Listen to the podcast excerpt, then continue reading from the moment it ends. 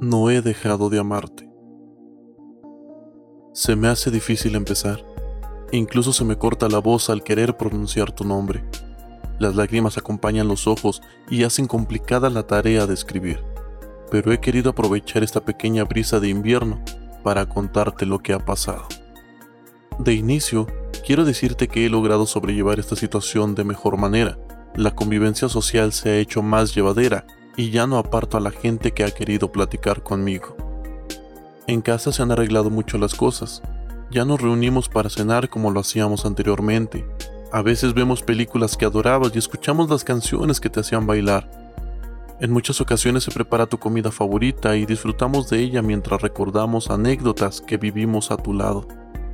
Al entrar a tu habitación ya no es una tortura como al inicio, y te juro que todo sigue tal cual lo dejaste, tal cual te gustaba.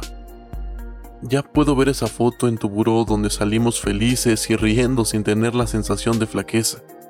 Al contrario, creo que ahora me llena de fuerza cada vez que siento tambalearme. ¿Recuerdas ese lugar en el centro? ¿Donde comprabas de manera seguida todo aquello que te gustaba? Pues ya es más grande el local, y puedo asegurarte de que te habría encantado ver las novedades que trajeron. Incluso puedo decirte que cuando vi la remodelación ya no dudé y me atreví a entrar. Me invadió un sentimiento de emoción por buscar algo como un tesoro perdido. ¿Y qué crees?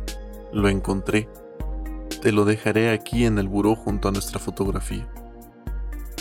No te he de negar que me has hecho tanta falta y tampoco he de decirte que el proceso fue fácil.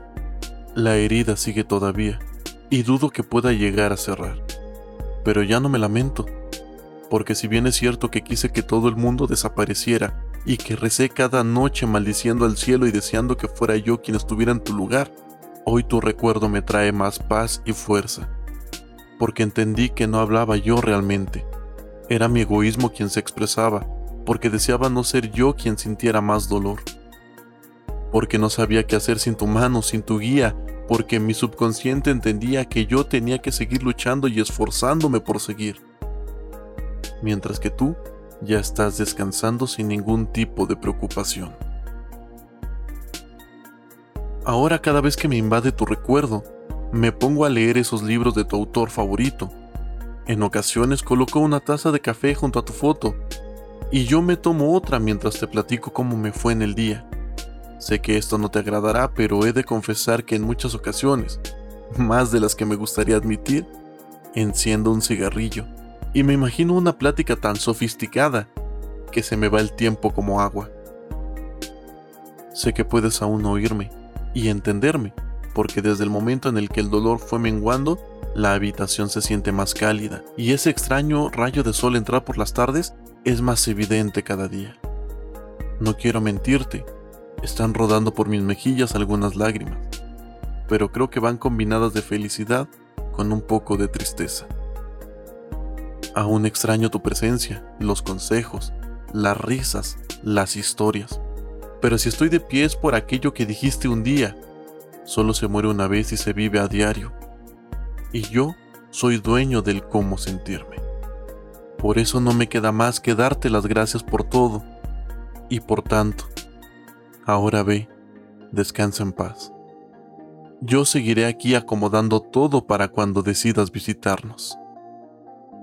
Y antes de que se me olvide y antes de que dejes de escucharme, quiero decirte que al día de hoy no he dejado de amarte.